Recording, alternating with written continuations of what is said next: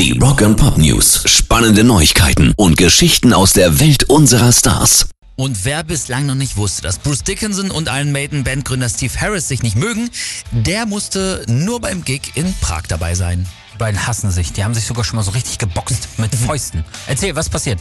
Ein Zuschauer hat so einen römischen Helm mit Federbusch auf die Bühne geworfen und Bruce hat ihn dann aufgesetzt, wollte ihn dann auch Steve Harris aufsetzen, aber der hat ihn dann sofort wieder weggeschmissen, sich umgedreht und den Song dann mit dem Rücken zum Publikum weitergespielt. Mein Gott, ey, man kann sich auch anstellen. Ja, hat sich Bruce auch gedacht und hat dann wirklich so, so Mecker- und Heugesichter ins Publikum geschnitten, so Grimassen und auf Steve immer wieder gezeigt. Also, die werden einfach keine Freunde mehr. Nee.